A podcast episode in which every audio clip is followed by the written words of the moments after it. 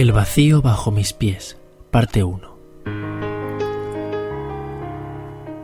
El otro día bajaba despistado las escaleras de mi edificio con la intención de dirigirme al kiosco de la esquina a comprar el periódico. Era un domingo por la mañana y me había levantado temprano puesto que los niños no perdonan. Llevaba unos días sin dormir demasiado bien y se había apoderado de mí una cierta sensación de fatiga. No sé si es por esto o simplemente fue mala suerte, pero justo al salir a la calle noté que el suelo desaparecía inesperadamente bajo mis pies. No es que el suelo desapareciera ante mí, sino detrás. Me di cuenta de casualidad, porque mientras andaba hacia el kiosco todo parecía normal. Pero de golpe vi que llevaba un zapato desatado y me agaché para atarme los cordones.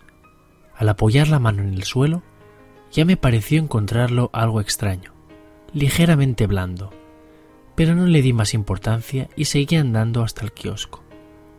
Cogí el periódico, lo pagué, di media vuelta y me dispuse a deshacer el camino hasta casa.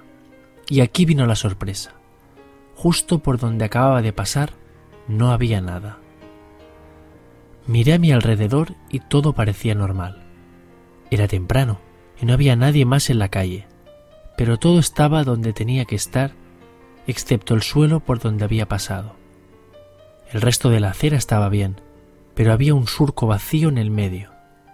Me agaché, me puse de rodillas y, lentamente, acerqué la mano al vacío.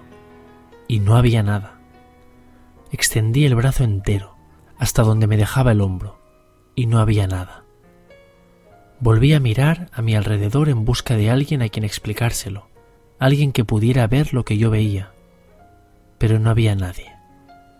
Me levanté medio aturdido y me puse a andar hacia casa por la parte de la acera que estaba intacta, sin dejar de mirar el surco vacío que tenía a mi lado. A medio camino miré hacia atrás y, como temía, el suelo seguía desapareciendo a mi paso.